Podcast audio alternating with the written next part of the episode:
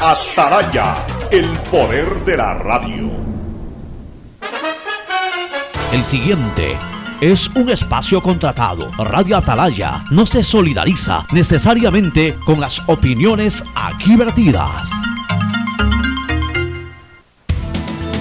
El siguiente en Radio Atalaya es un programa de opinión, categoría O, apto para todo público.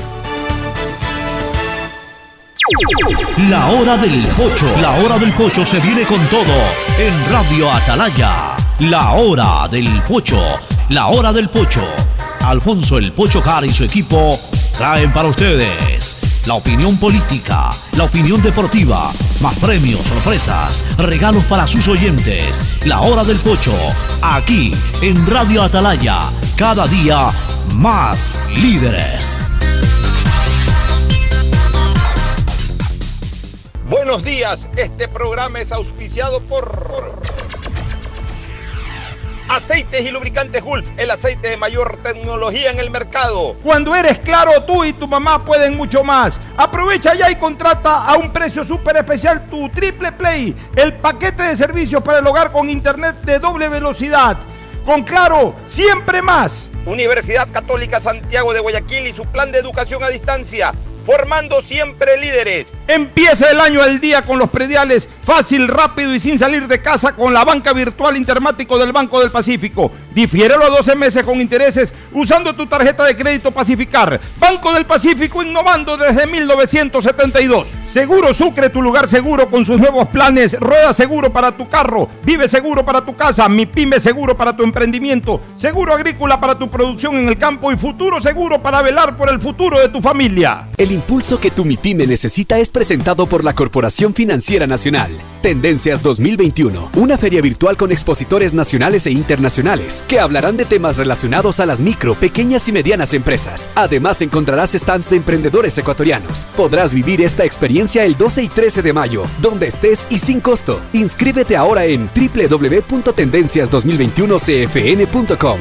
CFN, compromiso con el desarrollo. Sembramos futuro, el gobierno de todos.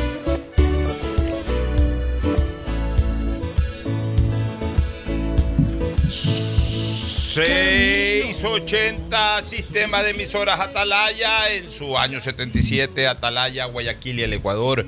Una sola cosa son, por eso llegamos a la razón y al corazón de la población, cada día más líderes, una potencia en radio y un hombre que ha hecho historia, pero que todos los días hace presente y proyecta futuro en el Dial de los Ecuatorianos.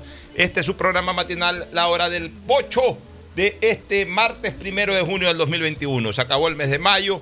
Comenzamos el sexto mes, es el último mes del primer semestre, ya podemos ir evaluando en términos generales qué tal ha sido este año, pues prácticamente estamos culminando ya el 50% del recorrido anual, no tema político ni gubernamental, sino año en general, cómo nos ha ido a los ecuatorianos, en lo personal, en, lo familiar, cómo nos ha ido en este año, eh, en, un primer semestre. Eh, todo esto se evalúa siempre justamente en el mes de junio. En todo caso, vamos a analizar y a conversar algunas cosas. Y por cierto, saludando a nuestros contertulios, Fernando Edmundo Flores Marín, Fer Floma y Cristina Yasmín Harp Andrade, que se encuentra en México, no sé en qué estado, creo que estaba por Yucatán, por allá, ya nos va a confirmar en qué estado mexicano, Estados Unidos de México, son estados también. Y un poquito nos va a conversar también eh, cómo está el ambiente preelectoral. Hay elecciones intermedias en México, mucha violencia, han matado varios candidatos. Realmente la, situación en México es terrible y, vamos en ese camino, lamentablemente, por acá, por el Ecuador. Vamos a tratar un tema de seguridad ciudadana precisamente luego de los saludos de Fernando Flores y de Cristina Yasmín Harp Andrade. El saludo de Fernando Edmundo Flores Marín Ferfloma al país. Fernando, buenos días. Buenos días con todos, buenos días Cristina, qué gusto verte nuevamente, reincorporada. Pocho, buenos días. Eh, quería comenzar con algo que desde hace tiempo he venido tratando de, comentarlo y se me ha ido pasando, pero ayer recibí un, un mensaje por tweet de un oyente, Pablo Quiroz Avilés, muy preocupado porque el domingo dice estuve en Puerto Santa Ana y me quedé asombrado en ver los nuevos sedimentos del río Guay. usted que integra el programa La Hora del Pocho haga una campaña para el dragado del río Guaya. Realmente lo del río Guayas es algo que lo hemos venido tratando desde hace, no de ahora, no sé, hace cuántos años empezamos nosotros acá a, a, insistir en la necesidad de dragar no solamente el río Guayas, sino toda la cuenca, pero en todo caso por lo menos alrededor del islote del Palmar, que se está convirtiendo prácticamente en una playa. Lo que pasa es que, lo que pasa, Fernando, es que no pasa nada. Que no pasa nada. vamos a comenzar con ese tema. Ya que lo planteaste, vamos a comenzar con ese tema. Pero déjame saludar con Cristina Yasmín Hart Andrade. Estás en Yucatán, Cristina, ¿no? Sí, buenos días. Yo ahorita justamente, bueno, muy buenos días a todos los oyentes de Radio Atalaya. Qué emoción volver a, a poder conectarme con ustedes. El día de ayer traté, pero lamentablemente me cogió un tráfico y no llegué a tiempo al hotel. Tránsito es duro. Sí, pero bueno, ahorita me encuentro en Quintana Roo, que queda eh, en, el, en la península de Yucatán. El día de ayer me encontraba en el estado de Yucatán, que queda al lado de Quintana Roo, los dos dentro del mismo, de la misma península, al final de México. Claro. ¿Es el mismo estado o es otro estado? No, Quintana Roo es un estado, Yucatán es otro, y los dos están dentro de la península. Eh, perdón, de la península de Yucatán. O sea que da el Golfo de México, que bordea, de alguna manera le da cierto, cierta ensenada al Golfo de México. Este, o sea, estás en Cancún, en, otras palabras. Ahorita, ahorita estoy en Cancún. Eh, esta tarde salgo para Playa del Carmen. ¡Qué envidia! Y mañana estoy ya en la Ribera, en la Ribera Maya. Pongámonos a trabajar de, en temas turísticos nomás, Fernando. Yo creo que es lo mejor que podríamos hacer, la mejor decisión que podríamos tomar. Oye, y comiendo bien de paso, comiendo taco mexicano, comida mexicana y oyendo mariachi. Bueno, y dime una cosa, ¿qué, has leído de la violencia que hay en México en este momento, en la época preelectoral? Cristina, bueno, que se nos perdió la señal. A ver. Eh, bueno, la verdad es que la violencia en México es terrible, dado a que los carteles tienen mucho poder, ya están, ya están, como quien dice, metidos dentro de la política, dentro de los estados en México, ya son, ya son parte de, entonces se, se encuentra mucha violencia. De hecho, yo eh, el fin de semana pasado estuve en un pueblito en la provincia de Yucatán, en el estado de Yucatán, llamado Izamal, y me sorprendí, es seguro, ¿no? Pero me sorprendí de la cantidad de policías que cada rato como que rondeaban eh, la plaza principal cuando, estábamos en, cuando estaban en campaña, digamos, con los parlantes, haciendo la caravana y todo, la cantidad de policías. Y se da justamente a eso, para evitar la violencia. Algo que nos llamó mucho la atención eh, a Steven y a mí, que mi esposo me está acompañando en este viaje, es ver cómo los policías, por lo menos en esa área, no puedo decir que en todo México, obviamente, pero en esa área los policías un poquito más y andaban en unos carros que se desbarataban eh, a 5 kilómetros. O sea, no tienen el equipo que debería tener los policías. Entonces sí se está viendo ese contraste entre eh, la violencia, la falta de, herramientas que tiene la policía, pero por lo menos físicamente sí están presentes. En, en, las ciudades donde yo he estado hasta el día de hoy. Bueno, que son ciudades más turísticas, ¿no? Las, las, otras ciudades, las ciudades conflictivas, Chapas y, ¿cómo se llama esa que está en frontera con, California? La, famosa ciudad esta de... La, Tijuana. Ahí sí que, ahí sí que mejor dicho, a la policía se le cuadra la delincuencia eh, del narcotráfico realmente. Pues. ahí sí la cosa es brava. ¿no? Yo te voy a decir algo. Yo tuve una experiencia un poco rara cuando me fui a Guadalajara, que queda en el estado de Jalisco. Eh, mi mamá y mi esposo me acompañaron y los dos estaban muy asustados porque decían que Jalisco es donde están eh, más fuertes los carteles. Entonces mi mamá ya se embarcó en el viaje y después se enteró de eso y ya no quería ir porque le daba miedo la violencia. Y estando en Jalisco, estando en Guadalajara y en, las eh, ciudades cercanas a Guadalajara, nos dimos cuenta de que no hay tanta violencia. O sea, para el, para el turista no se, no se ve esa violencia. Se ve en los barrios donde eh, se vende la droga, donde, hay, donde se quiere ganar territorio. Y lo más interesante que nos enteramos ya estando en Jalisco es que como en Jalisco viven los capos de los capos, ahí no puede haber guerra, ahí no puede haber violencia, esa zona está protegida.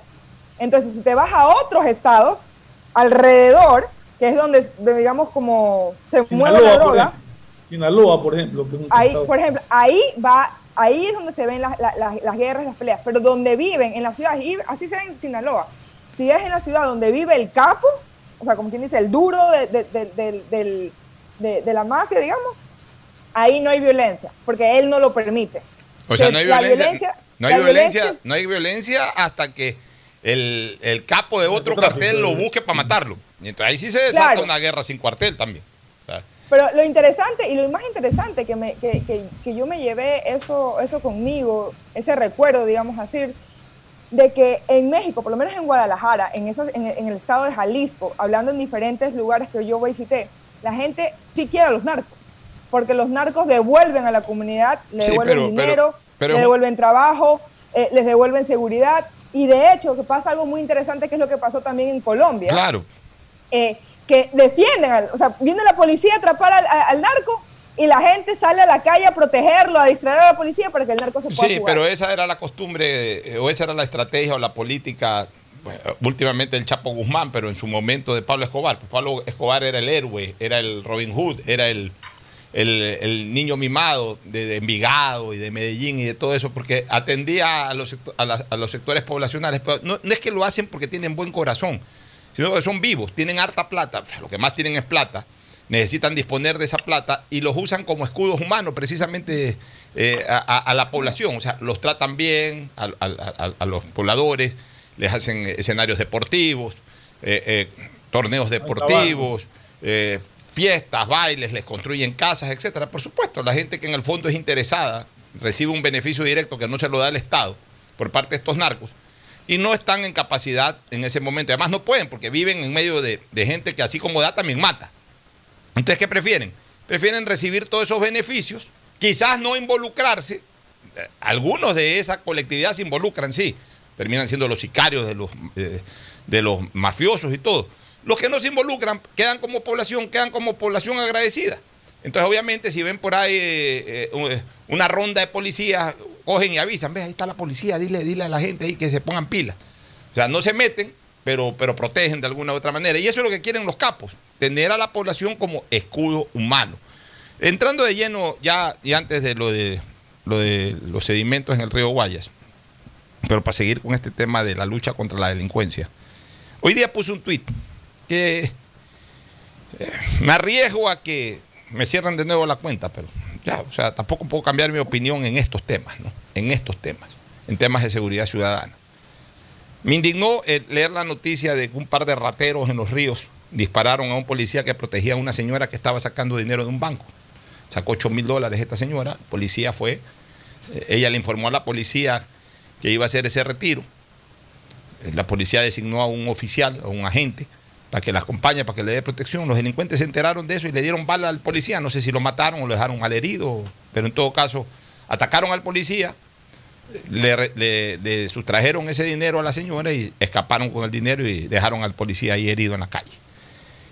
Vi esa noticia y una vez más me indigné y he puesto un par de tweets que ha tenido una gran acogida hasta el momento, pero no faltará quienes sean mis enemigos o a los que yo les caiga antipático y puedan usar esto para denunciarme, me cerrarán de nuevo la cuenta, pero ahora sí, realmente, si es por la lucha a favor de la seguridad ciudadana, yo no eh, negocio mi criterio. Y he puesto ahí un, tuit, un par de tweets que dicen lo siguiente.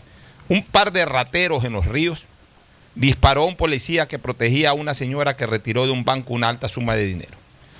Ahí es cuando se justifica mi APP, entre paréntesis, alto palo plomo. Al abrir combate los delincuentes, yo de autoridad ordeno persecución y plomo. No los quiero presos, sino, y puse una cruz. Ya la gente entiende lo que es esa cruz. Y ahí complementé mi tweet y puse, si los delincuentes disparan a policías que protegen a la ciudadanía y no apoyamos el contraataque letal de la fuerza pública, la sociedad sucumbe. Lo malo es la violencia, que es de quienes actúan por fuera de la ley. Lo bueno la fuerza, que es de quienes lo hacen dentro de ella. Y esto es importante y, a mí sí me interesa hacer siempre énfasis de esto, de la diferencia de lo que es fuerza con violencia. La gente confunde lo que es fuerza con violencia.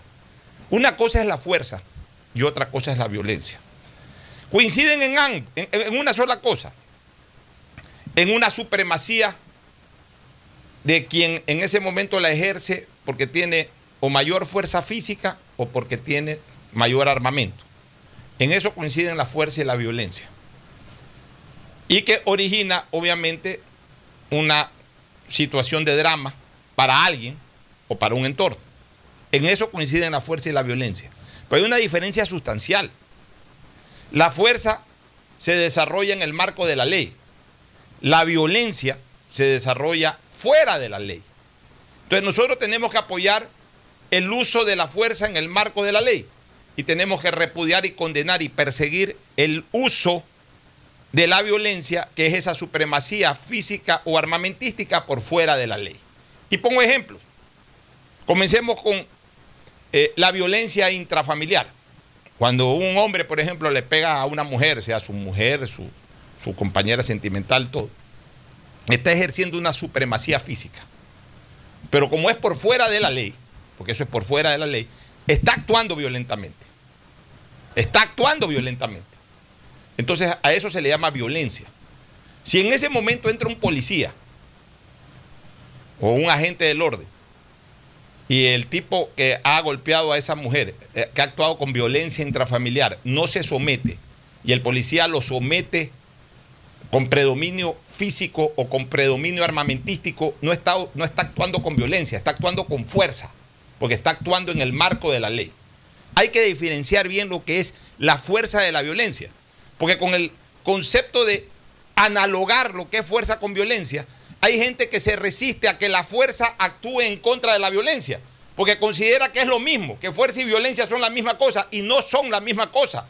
Y eso es lo que impide intelectualmente es lo que bloquea el uso progresivo de la fuerza.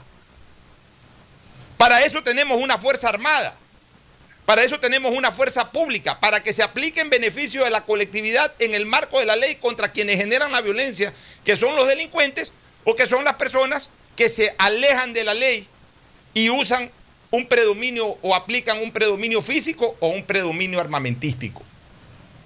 E-, es lo que quería comentar porque la verdad es que es indignante ver cómo los delincuentes someten a la fuerza pública con las armas y la policía no tiene capacidad de reacción. Y todo termina en lo mismo, que esa pobre señora que fue a sacar 8 mil dólares producto de su trabajo seguramente, o de lo que sea, pero me imagino dentro de la legalidad, una plata legalmente perteneciente a ella, pidió una ayuda policial para trasladar su dinero y al final de cuentas le dio lo mismo que la haya apoyado o no la haya apoyado un policía, porque fueron dos delincuentes, agredieron al policía con un arma y se le llevaron la plata. Y eso es lo que no podemos permitir, Fernando. mira, en alguna parte leía yo que la fuerza de la ley debe estar siempre por encima de la violencia del delincuente. ¿Qué quiere decir esto? Que si un delincuente agrede con puños a un policía, el policía le puede meter un garrotazo. Si un delincuente saca un cuchillo, el policía puede y debe sacar un revólver. Es decir, tiene que predominar la fuerza de la ley en protección de la vida, ya sea del agente o, del ciudadano inocente, sobre la violencia que imprime un delincuente.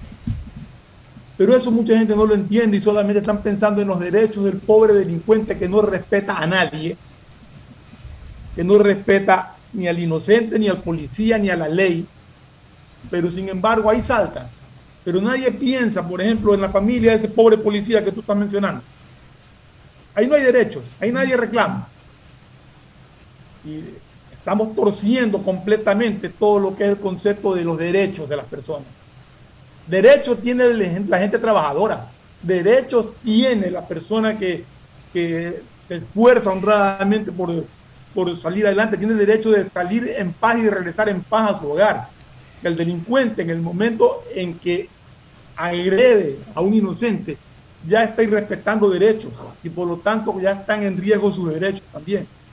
Yo no estoy hablando de que si ve a un ladrón que arrancha algo le pegue un tiro. Eso no, porque no está haciendo, está, está haciendo, cometiendo un delito, pero no está haciendo uso de violencia. Ahí es cuando yo digo la APP. tiene que ser respondido con un arma. Ahí es cuando yo digo la APP. Un delincuente o un arranchador, lo que sea, que arrancha algo. Ahí viene la APP la APP, ¿cuál es la primera letra? La A. Y, para mí, ¿cuál es, esa, ¿cuál es el significado de esa A? El alto. Si llega un agente del orden a un arranchador, le dice alto en nombre de la ley, entrégate. Porque ha cometido un delito, aunque sea un arranchar una cartera, ha cometido un delito. Él tiene que entregarse a la policía sin resistencia y ponerse a orden de los jueces. Tampoco es que porque arranchó una cartera le van a poner 5 años, 10 años, 15 años, 20 años, no, porque ahí es cuando tiene que ir la proporcionalidad de la pena y, y del acto. Ya, pero si ese delincuente que arrancha una cartera sale corriendo, la policía tiene que perseguirlo. Y si en el momento en que lo persigue, este, ese delincuente eh, ofrece resistencia, no se deja agarrar, la policía por la fuerza, sin necesidad de usar armas letales, porque esa persona, ese delincuente en ese momento no genera un peligro, tiene que por la fuerza dominarlo. Es lo que yo llamo palo. ¿Por qué? No es que le va a dar con un palo, pero palo significa que tiene que aplicarle la fuerza, que si tiene que dar un trompón, un cascarazo para neutralizarlo, tiene que dárselo, pues no lo puede ir a detener con un ramo de flores. Ahora, si ese delincuente en, su fuga o en lo que sea saca una pistola o saca un cuchillo, eh, para, para, para, agredir a la gente policial, pues la gente policial ahí lo que tú dices, tiene que sacar su revólver o su pistola. Si es que el, el, delincuente solamente saca un cuchillo, a distancia lo puede neutralizar. No, no, le va a disparar apenas saca un cuchillo. Pues si saca una pistola, tiene que dispararle. Pues. Porque la pistola es letal a distancia. El cuchillo es letal en proximidad. Pues si el policía está a, a cierta distancia con una pistola en mano y el delincuente con un cuchillo, no le va a disparar tiene que con, la pistola amenazarlo y decirle tira el cuchillo y tírate al piso. Pero si es que el delincuente no hace nada de eso y se muestra desafiante, pues tendrá que ver el policía cómo utiliza su arma, un balazo en la pierna por último, para neutralizarlo. Pues tampoco puede el policía eh, eh, ser eh, de alguna u otra manera chantajeado por el delincuente. Pues. O sea, no te acerques porque tengo el cuchillo. Entonces el policía como no puede usar el arma, no, no, lo puede, no se puede acercar y tiene que dejarlo ir. Tampoco es así. Entonces, eso de ahí tiene que, tiene que dejar, la ley tiene que dejarlo muy en claro, porque de lo contrario, mira lo que ha pasado con esta pobre ciudadana de los ríos y especialmente con ese pobre policía herido, espero que no esté muerto, pero igual herido y con todo el drama que ahora tiene que vivir su familia. Cristina, ¿alguna opinión del tema? Sí, por supuesto. Bueno, primero que nada, solidarizarme con el familiar y los familiares y con, la, y con el policía y obviamente con la persona que también sufrió de este acto delictivo. Y ahí sí yo discrepo un poco contigo y con Fernando. Eh, es verdad que al momento de cometer un crimen, yo creo que los ya estás dejando atrás tus derechos, porque estás traspasando los derechos de otro, y por lo cual, de una forma u otra, tienes que ser detenido eh, a como de lugar. Dicho esto, yo considero que uno tiene que ser muy cuidadoso cuando implementa la fuerza o cuando in, in, implementa lo que tú llamas el APP, creo que lo dices. Sí. Eh, y es por qué, porque nunca se puede poner la balanza a un lado tratando de quitarla de otro lado. Siempre tiene que tratar de estar en el medio. Un ejemplo de eso es, es en Estados Unidos, como los policías tienen derecho a, a hacer muchas cosas y lamentablemente acá mueren a cada rato personas inocentes porque la policía se asusta y al momento de asustarse disparó y mató. Entonces, hay, otra, hay otras alternativas que también pueden eh, detener a una persona. Un ejemplo de eso es eh, los láseres esos que te, que te, como que electrocutan y que te dejan tirado en el piso porque el, el dolor que te, que te, da ese láser al momento de electrocutar eh, y, y, de... No es electrocutar, es, es, corriente eléctrica que neutraliza. Electrocutar no, porque electrocutar es... O por ejemplo, se puede disparar... Cosa o pueden dispararle al brazo, no a matar. El problema es cuando se, se, dispara a matar. No se le puede quitar la vida a un individuo a menos que se le esté salvando la vida a otro. Por ejemplo, en el caso que hubo, si no me equivoco, en la Sierra Ecuatoriana hace poco, cuando un venezolano tenía una, a, a, su señora Ibarra. embarazada en Ibarra, que tenía a su señora embarazada con un cuchillo y la policía ya, no pero, actuó. Espérate un ratito. No, no, a ver, aparte, ¿cómo es que dijiste? Excepto si es que es para salvarle la vida a otro, sí, pero también excepto si es para salvar su propia vida. Sí. Porque si el policía tiene que enfrentarse a un, a un, delincuente que está armado y que está dispuesto a disparar, el policía tiene que disparar, pues. Sí, y no puede andar eligiendo a dónde puede disparar. disparar. Puede disparar, pero no a matar. O sea, es que en un combate ya no puedes tú disparar, porque el, el, el, delincuente sí te dispara. Para matar. eso se entrena. No, no, para eso se entrena a los policías. Pero, Ese, pero o sea, Cristina, un delincuente va corriendo y se voltea a disparar, que puede matar hasta un inocente, el policía claro. tiene que disparar. O sea, no puede estar pensando. Puede, puede disparar, puede. Ah, puede disparar, puede disparar a la pierna, puede No, disparar no. al brazo, puede El disparar- momento en que se abre un combate, Cristina, ya no, ya no así hay como- responsabilidad. Así como yo respeto tu opinión. Está bien, puedes respetar a todo la lo que tú tuya quieras. y la de Fernando, yo estoy dando Ya, la mía. está bien, yo respeto también tu opinión, yo pero- pero- en un pero- país, pero escúchame, por favor, como yo vivo en un país donde aquí la policía mata a cada rato No, pero eso es a otra personas cosa. inocentes. Eso es otra cosa. No, no, no, no, no, no No, no, confundas. no es otra cosa, no es otra cosa. No estamos, no estamos hablando de abuso, estamos hablando de defensa de derechos de la Ya, persona. pero es que ahí va, es que obviamente en, en, en- en palabra todo suena bonito. No, no, no, no, En- espérate. En, palabra acá en Estados Unidos también es así. Pero cuando tú le das mucho poder a la policía, cuando tú le das, o sea, que tú le dices puedes disparar así porque sí, vienen las consecuencias. Ya, espérate un Y ratito. es lo que se está viviendo en Estados Unidos. Ya, espérate ahorita un se ratito. quiere retroceder. Ya, espérate un Entonces, hay que ratito. hacerlo de una manera progresiva. Y Ya. hay que hacerlo entrenando a los policías a disparar sin querer de matar. Si ya es un momento en el que ya disparó, por ejemplo, como es en Estados Unidos, aquí cuando tú disparas un arma, aquí, o sea, los policías, ¿no? Tienes que ir a investigación y tienes que justificar por qué disparaste. Lamentablemente, no siempre se justifica y, y- y, bueno, corrupción Ya. hay en todas partes, Ya, pero A esa ver, es la cosa. a ver, espérate un ratito. Vuelvo a determinar los significados de- diferenciales de fuerza y violencia. La fuerza es el predominio físico o armamentístico en el marco de la ley. La violencia es exactamente lo mismo, pero fuera de la ley. Cuando un policía actúa fuera de la ley, es decir, a una persona que no está armada, a una persona que incluso no ha cometido ningún delito, como el caso del afroamericano este que fue eh, victimizado por eh, eh, apellido, ¿te acuerdas? Floyd. Floyd, Floyd. ya, el, señor este Floyd. La policía ya actuó por fuera de la ley y por tanto actuó con violencia, no, no actuó con fuerza, actuó con violencia. Pero cuando la policía actúa con fuerza, es decir, en el marco de la ley, para proteger a una colectividad de un delincuente que se torna peligroso por estar armado, peligroso en contra del agente policial y peligroso en contra de la ciudadanía, del entorno, de personas que pueden pasar por ahí, de, de- de una víctima directa, como el caso de esta señora de- en los ríos que fue asaltada. La policía tiene que actuar. Y una vez que el delincuente abre combate, es decir, dispara al cuerpo de alguien, sea del policía o sea de cualquier ciudadano, en ese momento en el combate ya no hay responsabilidad, hay consecuencias. Esa es la diferencia. Ahí tiene que haber acuerdo, consecuencias y no responsabilidad. Ocurrió hace muchos años atrás. Un campeón panamericano de tiro, el famoso capitán Miño de la Policía. Nacional, en un combate con Alfaro Vive, fue siendo campeón de tiro él, seguramente por estar eh, tratando de- Un campeón de tiro, si, si te apunta al corazón, te apunta al corazón. Seguramente por estar midiendo a dónde disparar para no matar, sino para hacer lo que tú recomiendas, Cristina, lo cogieron, le dispararon y lo mataron. ¿Se acuerdan de eso? ¿Te acuerdas de eso, Fernando? Claro, El famoso claro. capitán Niño. Entonces, tú en un combate no tienes tiempo, es como una pelea de box. No tienes tiempo de calcular a ver dónde le vas a dar el golpe. Si, si no le das donde le tienes que dar, te lo dan y te matan.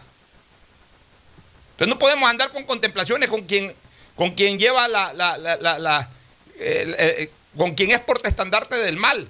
No le podemos decir a quien es portaestandarte del bien que ande con consideraciones. Cuando se abre un combate, vuelvo a repetir, vuelvo a repetir, progresivamente. No es que al primer delincuente que se agarre hay que darle bala. Por eso hay un alto, por eso hay un palo. Palo significa por la fuerza física. Pero si ya no se somete a, a la, a la fuerza de la ley, que es la verbal, a la fuerza física, que es ya la aplicación eh, de, de- una fuerza, entre comillas, superior de, la, la- de- los agentes del orden, y ya esa persona está dispuesta a confrontar, a combatir armamentísticamente, la fuerza pública tiene que imponerse. Porque si la fuerza pública no se impone, no es que gana el delincuente a la fuerza pública, es que el delincuente hace sucumbir a la colectividad, a la sociedad. Lo que pierde somos los ciudadanos. Entonces, e- e- eso- esos conceptos tienen que quedar bien en claros. Una cosa son los derechos humanos, pero para uno ser respetado en sus derechos humanos, uno también tiene que respetar derechos humanos ajenos. El derecho a la vida de otras personas, el derecho a la propiedad de otras personas. El momento que una persona viola esos derechos, tiene que ser sometido, aún a costa de que algunos de sus derechos, ese delincuente, también sean vulnerados, salvo el de la vida, que debería de serlo si es que esa persona también pone en riesgo ese derecho humano primario hacia quienes tienen que, que capturarlo o a quienes son de alguna u otra manera inocentes o blancos de sus agresiones. Es mi punto de vista. Mira tú. Pero así mismo, así mismo, este, Cristina y Fernando, el Estado ecuatoriano tiene que, y más que el Estado, la ciudadanía, ya tiene que cambiar un poquito su manera de pensar. Ya dejémonos. ¿Sabes una cosa? A mí me decepciona, y, yo por eso te digo sinceramente, a mí no me gustaría ser autoridad, autoridad, este, vinculada a la lucha contra la delincuencia, porque el Estado no te garantiza la seguridad que uno merece si es que verdaderamente va a enfrentar esto. Porque hay, funcionarios, o sea, un ministro de Turismo no enfrenta esto, un eh, ministro de Economía no enfrenta esto, pero un presidente de la República sí lo enfrenta, un ministro del Interior sí lo enfrenta, un comandante de la policía sí lo enfrenta, un general o un comandante de zona policial sí lo enfrenta. Más aún en un país vinculado con el narcotráfico como ya está vinculado el Ecuador. Y con una delincuencia organizada que ya cada día se, se torna más pesada. Entonces yo veo que ahora están investigando a las hijas de Moreno. Hay un, un tuit de Coavisa y otros más, otros medios más que dicen dos de las hijas de Moreno, o sea, el presidente Moreno, viajan por Europa con seguridad oficial, aunque no tienen misión oficial. Algunas son acompañadas por escoltas de la presidencia y, y direccionan este tuit al reportero que ha dado esa información. Y yo hago la siguiente reflexión, y no por Moreno, sino en términos generales. Por eso comienzo con esta reflexión, más allá de si lo hizo o no, más allá de si lo hizo o no. Y pregunto, ¿podemos exigir a las autoridades que luchen contra el narcotráfico, la delincuencia, con mano dura? Si nos vamos a poner como sociedad a auditar la seguridad de la familia cercana. ¿Por dónde comienza el contraataque de los delincuentes? O sea, más allá de que si Moreno lo hizo o no, más allá de si Moreno actuó con mano dura o no, que yo creo que no actuó con mano dura. Y quizás en ese caso puntual, como sabemos que no actuó con mano dura, no se justifica. Pues yo pregunto una cosa, Fernando. Si mañana viene un tipo bien rayado aquí a luchar contra la delincuencia, comienza a bajarse narcotraficantes, a desarmar carteles, a darle la seguridad a la, a la ciudadanía, a, a encarcelar delincuentes y que los delincuentes se resisten y, se tornan peligrosos a darle de baja a delincuentes y todo eso. ¿Tú crees que ese, ese funcionario o ese mandatario, sea presidente, ministro del Interior, gobernador, comandante de la policía, lo que sea, no merece tener una buena custodia y que su familia más cercana también la tenga dentro y fuera del país? Por supuesto que lo merece, pues. Si no, ¿qué garantía le damos para que luche contra la delincuencia? ¿Qué quieren? Que luchen contra la delincuencia, que acaben con el narcotráfico, que acaben con los delincuentes, pero eso sí que sus hijos anden ahí sin ningún tipo de protección, que su mujer ande sin ningún tipo de protección, que él mismo lleve por ahí un parcito de policías ahí, que, en cualquier emboscada se lo comen a los policías y se lo comen a esta persona que está luchando contra la delincuencia. No, señores, no podemos ponernos. No hay, escuchen una cosa y ya métanse en esto en la cabeza. No hay, no hay mejor gasto o mejor inversión que la seguridad ciudadana. Si la seguridad ciudadana te la da una persona o un grupo de personas que verdaderamente te comienzan a dar seguridad ciudadana, que el Estado gaste todo lo que tenga que gastar en la seguridad personal de esas personas. No podemos andar, ah, no, pero ¿por qué la hija, ahora la veo que la hija anda con tres policías y si tiene que andar con diez, que ande con diez, mientras esa persona verdaderamente esté afrontando una lucha contra la corrupción, contra la delincuencia? Pues tampoco le podemos pedir a la gente que vayan a, a un harakiri. Tampoco le podemos pedir a la gente que vayan a una inmolación. Luchar contra la delincuencia es correr un altísimo riesgo de vida, personal y familiar. Y entonces, si, queremos que alguien afronte esa responsabilidad, tenemos que darle todas las garantías de seguridad. Si no, entonces no le exijamos nada a nadie y que siga la delincuencia como está. ¿Qué opinan ustedes? De hecho, en Estados Unidos, por ejemplo, algo que yo siempre lo repito es de que, porque, bueno, con los hijos es un poco diferente, aunque yo estoy de acuerdo contigo, de que la seguridad debería ser para toda la familia. Mucha gente dice que los expresidentes no deberían tener eh, seguridad, lo cual a mí me parece una estupidez Y, doy el ejemplo en Estados Unidos. Obviamente que, en Estados Unidos pues los presidentes corren más peligro porque hablan, eh, andan en otras canchas, juegan otros partidos de fútbol, para decirlo de esa manera, que los ecuatorianos, pero de igual manera, por ejemplo, en los Estados Unidos, eh, los expresidentes tienen eh, lo que se llamaría Secret Service, servicio secreto, por toda su vida, hasta el día de su muerte, al igual que sus esposas o sus esposos, y los hijos hasta cumplir los 16 años. Lo bueno sería encontrar hacer algo así, pero también extenderle a los hijos eh, de, los expresidentes, por lo menos por un tiempo prudente. Porque lo que tú mencionas es una gran verdad.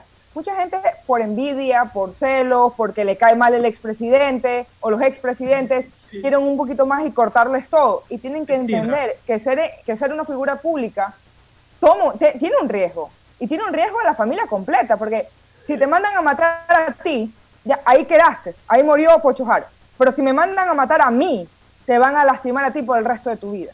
Yo diría que no solamente a los hijos, porque ahora que soy abuelo, uno de los bienes más preciados que uno tiene son los nietos.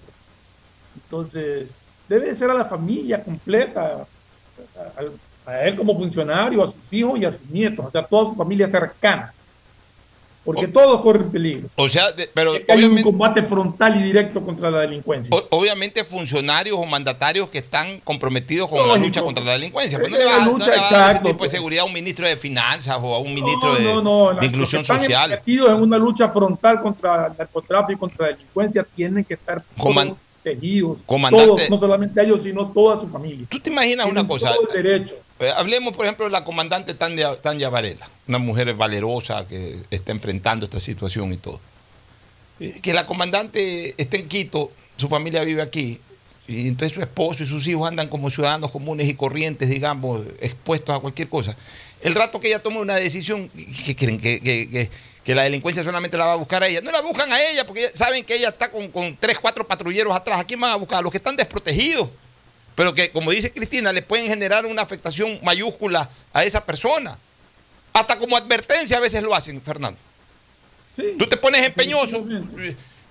Uno es gobernador o ministro del Interior, uno se pone empeñoso, dos, tres golpes fuertes a la delincuencia y de repente te llaman de, tu casa, a tu hijo lo cogieron ahí en la esquina. No le hicieron nada, pero lo cogieron ahí en la esquina, o sea, como una señal de ve, tu hijo anda desprotegido eh, la próxima que no vuelvas a hacer eso ya no lo vamos a coger y aflojar, sino que lo vamos a coger y no lo vuelves a ver más. ¿Y qué hace ese funcionario? ¿Qué hace ese funcionario?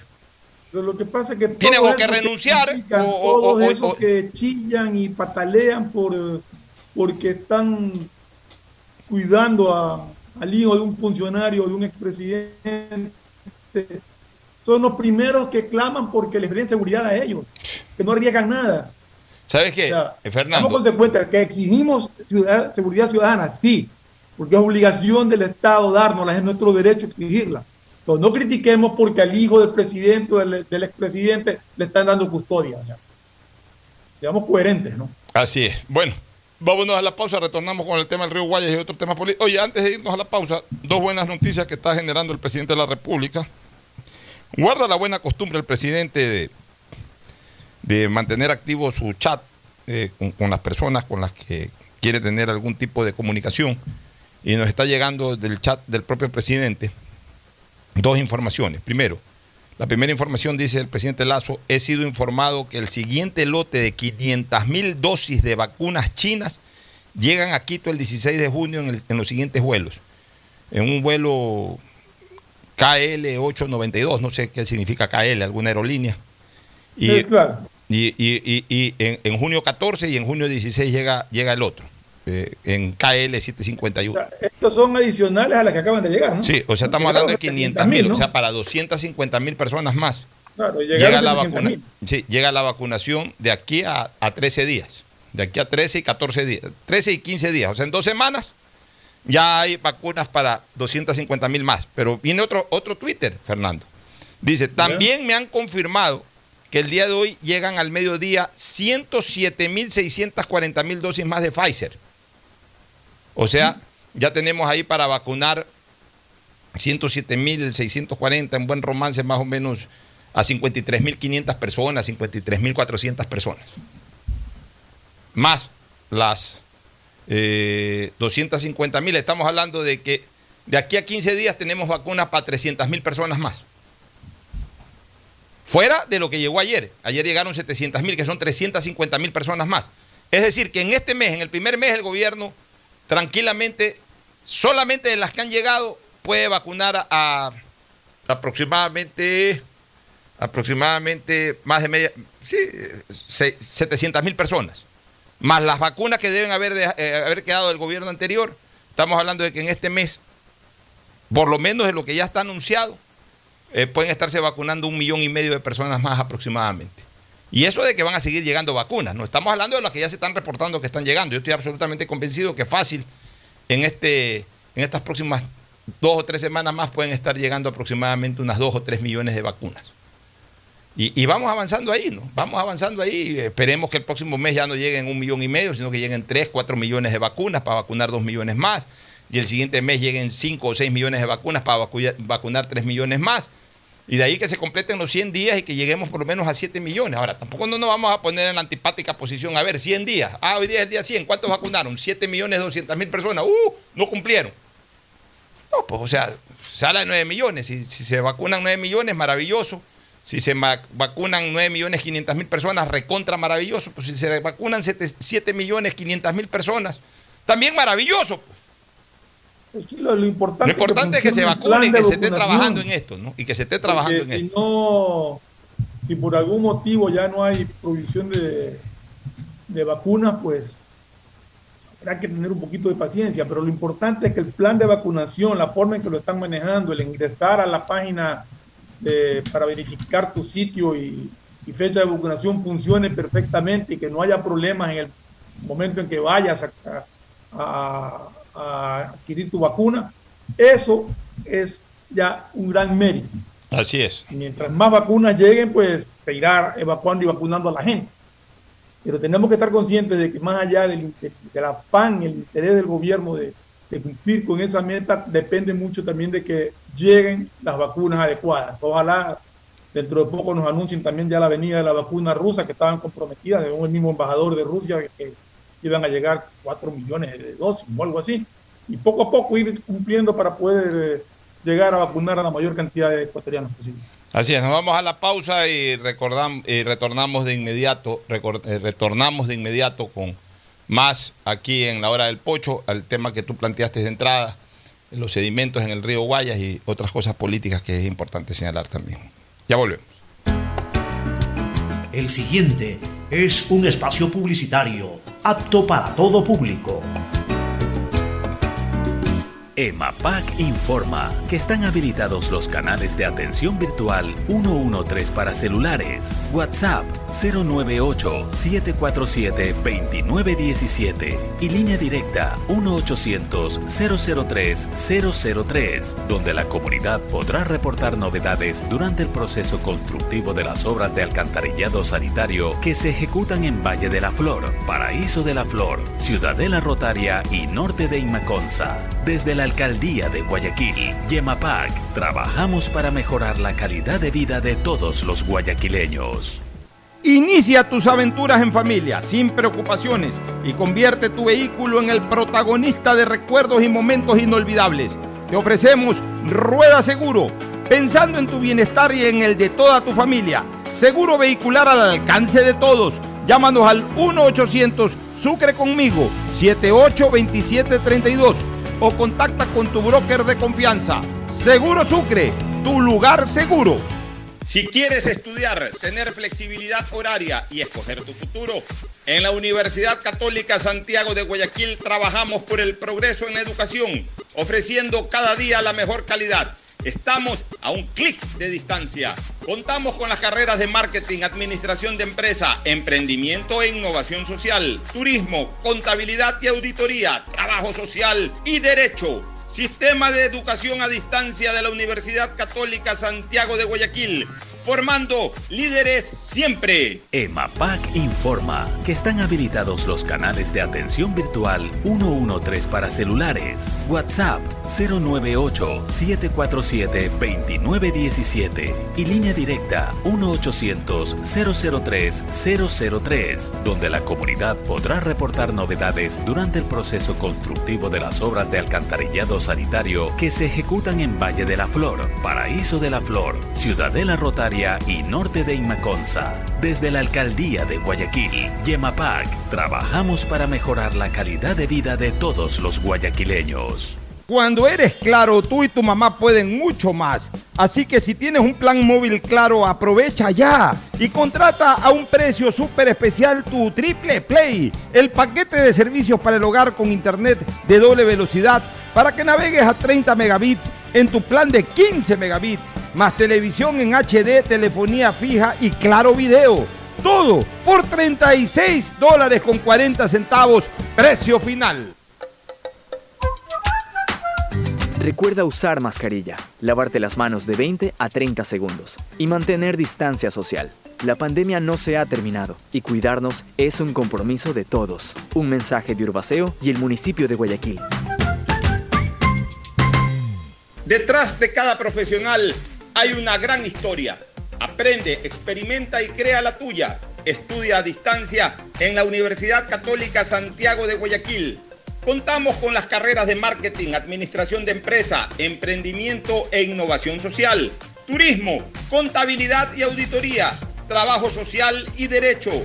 Sistema de educación a distancia de la Universidad Católica Santiago de Guayaquil, formando líderes siempre. Hay sonidos que es mejor nunca tener que escuchar. Porque cada motor es diferente. Desde hace 104 años, Lubricantes Gulf mantiene la más alta tecnología y calidad en línea de aceites para motores a diésel y gasolina. Está hecho con una fórmula especial para dar excelente protección a todo tipo de motores, evitando el desgaste prematuro de pistones, anillos y árbol de levas, ayudando a mantener limpio el motor y libre de depósitos que se forman por las altas o bajas temperaturas. Dele a su motor lo que se merece. Lubricantes Gulf, la más alta tecnología en lubricación. 104 años preservando la vida de su motor. Lubricantes Gulf. Gulf es más lubricante.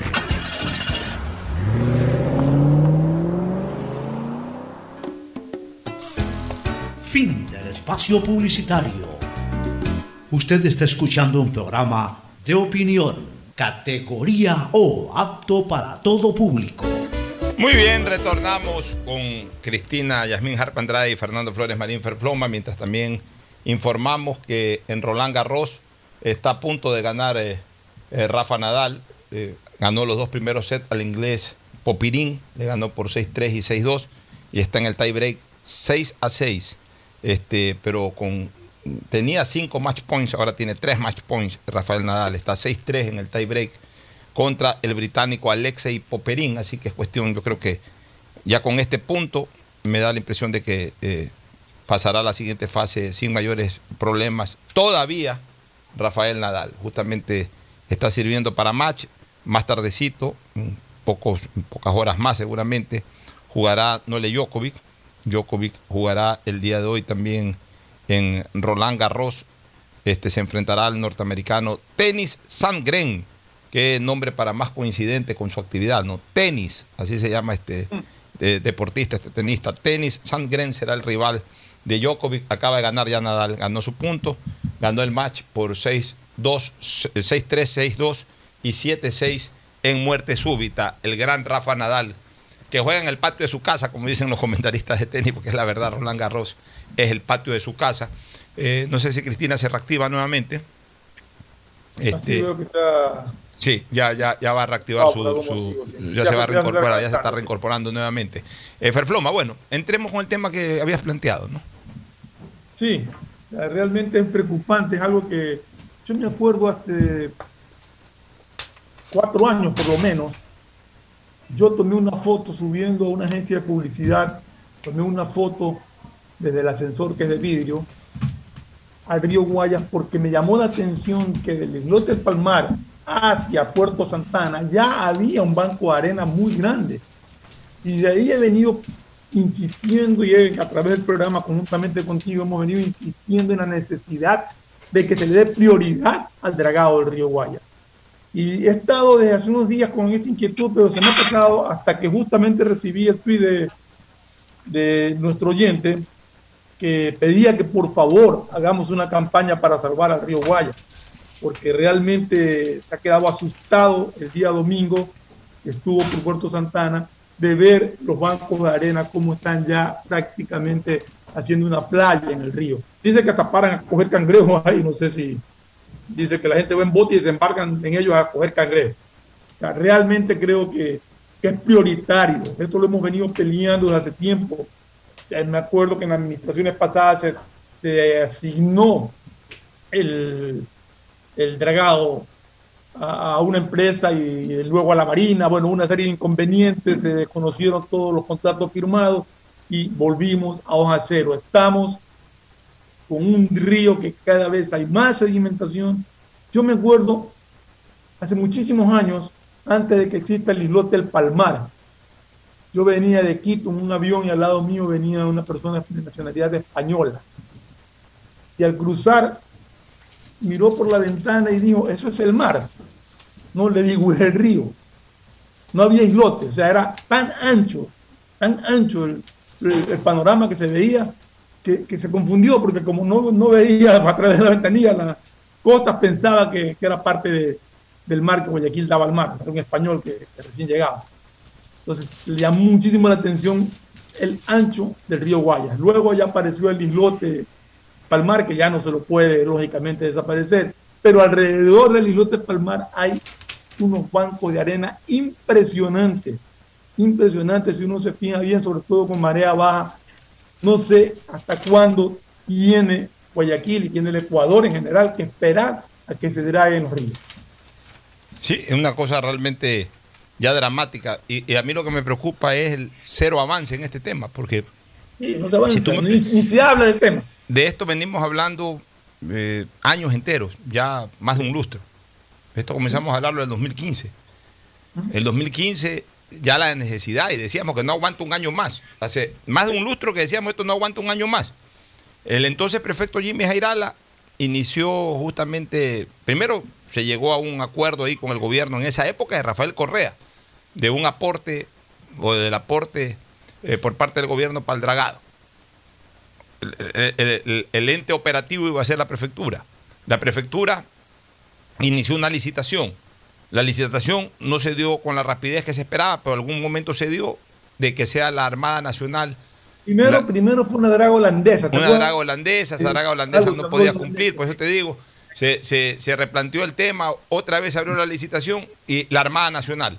La Armada Nacional ya estaba lista, después se, se acabó la prefectura de, Jairala, vino la prefectura de Morales. Carlos Luis Morales, que en paz descanse, declaró desierto aquello, tiró abajo eh, la licitación con la Armada. Se murió Carlos Luis Morales, lamentablemente. Asumió ese rol eh, la prefecta Susana González. Se ha hablado de este tema, creo que se volvió a llamar a un concurso. No, no, no recuerdo con precisión en qué va esto, pero lo único que sabemos es que todavía no hay un trabajo en firme, una el, otorgamiento ya de la obra en sí a alguna empresa, por ende todavía no comienzan los trabajos en firme. Y lo único real es que ha pasado más de un lustro y cada día hay menos río y cada día hay más tierra. Con lo que se estaría cumpliendo algo que en algún momento se lo dijo a manera de exageración, pero que poco a poco termina siendo una realidad. En cualquier momento se llevan hasta el río Guayas. Bueno, ya se están llevando el río Guaya. A mismo se cruza a pie, caminando de, Puerto Santana al, al ¿Te, ¿Te acuerdas cuando antes nos quejábamos de la falta de aportes a la, ciudad de Guayaquil y todo? Decía, ya solamente falta que se lleven el río Guaya. Bueno, ya se están llevando el río Guaya. O sea, esa frase que ya parecía una exageración, ¿no? Ya solo falta aquí que se lleven el río Guayas. Ya para que nos dejen sin nada. Bueno, ya nos están, se nos están llevando el río Guayas. Porque de angas o de mangas esto no avanza. Y a mí me tiene enormemente preocupado. Tenemos un río que, cada día es menos navegable. ese río debería de ser un gran aporte a la transportación intercantonal y, hasta interprovincial, pero por lo menos intercantonal, porque son tres cantones o son cuatro cantones que están vinculados al río muy cercanamente, lo que se constituye el Gran Guayaquil. El cantón Daule, lo que es todo lo que es Aurora, eh, incluso cinco cantones, el cantón Daule, la zona de la Aurora, el cantón Salitre, que está un poquito más atrás, pero que está a dos minutos del cantón Daule, el cantón San Borondón, que es toda la vía, con todas las urbanizaciones, el cantón Durán y el cantón Guayaquil que pueden estar perfectamente interconectados por vía fluvial, con un río navegable, con un río lleno de muelles, de estaciones en donde uno puede... Ese, ese es un gran sueño que yo tengo. Ojalá algún día lo pueda ver realizable. De que en cada uno de estos lugares y en varios de Guayaquil hayan estaciones en donde tú llegues con tu carro, como más o menos las estaciones de metro en Nueva York, en otros lados, o fuera de Nueva York, en las estaciones eh, de metro fuera de la ciudad de Nueva York, en Nueva Jersey, en otros lados. Tú llegas ahí, hay un parqueo, no solamente en, Nueva York, y Cristina lo sabe, en la Florida también, eh, hay un tren que cruza Miami hasta West Palm Beach. Y va, va parando ese, ese tren en, cada condado. Y entonces de Miami para en Pómpano y para en Fort Lauderdale y para en diferentes sitios. Y ahí hay una estación y esa estación tiene un parqueo enorme, en donde entran 100, 200, 300 carros. Entonces la gente que va, que, va a usar el tren para irse en tren a Miami a trabajar y regresar a Pómpano, o regresar a West Palm Beach, o regresar a, a Boca Ratón o cualquiera de estos sitios, la gente deja parqueado su carro, si no quieren ir en carro, se van en tren, ahí cogerán un Uber en la ciudad o un bus o lo que sea, y hacen lo mismo de regreso y llegan a su carro. Eso se puede hacer acá en, eh, a través del río. Por ejemplo, se ponen dos o tres estaciones en la zona de la Aurora. Un par de estaciones. O una por último para comenzar. Un par en San Borondón. Un par en Durán. Con parqueaderos. Con 200, 300 puestos de parqueo ahí. ¿Para qué? Para que la gente llegue, deje parqueado su carro, se vengan de la Aurora por el río Guayas, los que trabajan en el centro, cojan un, un lanchón en el malecón Simón Bolívar. Salen a trabajar en el centro, normalmente no se mueven del centro, al regreso, ya a las 5 de la tarde, 6 de la tarde que acaba su jornada de trabajo, regresa a, esa misma estación en el malecón y coge el lanchón de regreso. Llega a la estación, se embarca en su carro y está a dos minutos, tres minutos de su casa. Evitamos que la gente saque su carro, que consuma más gasolina, que intoxique más el ambiente. Mientras menos carros haya rodando, menos intoxicación del ambiente. O sea, tantas cosas. Y, además, eh, una utilidad real del río y un paseo hermoso. Todo eso se puede hacer, pero comencemos por definitivamente dragar ese río, por Dios. Ojalá que pronto tengamos noticias oficiales sobre cómo va ese proceso del dragado, porque realmente es desesperante ver cada año, cada semestre, cómo sigue creciendo la sedimentación, cómo sigue haciéndose una playa enorme alrededor del islote y no esperemos a que sea demasiado tarde y después sea como el islote que ya no se lo puede dragar. Así es, imagínate. Estamos a tiempo, además de que nos sirve para rellenar extensas zonas donde se podrían construir eh, planes habitacionales, o sea... Y hace rato que ese islote también ya debe de ser aprovechado turísticamente, ya que se hizo. Es un monte que está ahí ya sobre el río, que ya es indragable, porque eso ya, ya tiene una altura de 5 metros por lo menos. Ya, hagan algo ahí, hagan un parque. Que pasa que no pueden hacer nada mientras no draguen porque no, es accesible. Pues, ¿Cómo llegas ahí si vas en una lanchita, te, te varas ahí? Así es. ¿Está algún comentario al respecto, Cristina? No, no se escucha tu audio, Cristina, no se escucha tu audio. A ver si reactivamos con, señal de audio. No escucho. No, no, no te escucho. el audio. No te escucho. Bueno, mientras Cristina, eh, Cristina prepara su audio, eh, mejora su calidad, no sé si se desconecta y se vuelve a reconectar. Eh, pocas horas le quedan al alcalde de Quito, Fernando. Sí, sí. Falta un voto. Ya, dos sesiones extraordinarias están convocadas para mañana en el Distrito Metropolitano de Quito. O sea, las dos sesiones se van a dar mañana. Ahí se votará por la remoción o no del alcalde Jorge Yunda, quien antes debe presentar pruebas por dos denuncias ciudadanas, por supuesto incumplimiento de leyes y resoluciones, mal manejo de fondos y no garantizar la participación ciudadana. O sea, mañana eh, eh, es el juicio, hablemos así, el juicio del cabildo al, al alcalde Yunda y de lo que se conoce está faltando un voto. Estaba chequeando hoy la posta, que ha sido uno de los detractores más fuertes que ha tenido el ministro, el, alcalde Yunda. La verdad es que esta posta y sus periodistas, tanto eh, Vivanco, Eduardo Vivanco, Luis Eduardo Vivanco, como eh, Anderson Boscán, yo diría que son los periodistas de moda. Se han convertido en los periodistas referentes, los de mayor peso, han desfenestrado totalmente al periodismo televisivo y ellos a través de las redes sociales con ese eh, estilo investigativo y la manera como se pronuncian siempre, le han dado a los portales un impacto político, un peso político de opinión y de investigación que no se lo tenía antes por el lado de las redes sociales. Eso hay que reconocérselo a Boscán y hay que reconocérselo también a Vivanco. Y han sido detractores y han sido causantes ya de varias caídas por ahí. Pero eh, la última, esta, va a ser la del alcalde Yunda. Ellos han estado alimentando el tema y, han informado de que solamente falta un voto para que haya la mayoría que destituya a Yunda. Y en mi experiencia política te puedo decir que ese voto ya está. Incluso me llegó a mí un video que está circulando por redes sociales del exalcalde de Quito, Roque Sevilla, llamando a un plantón para el día de mañana para exigir la salida de, de Yunda de la alcaldía.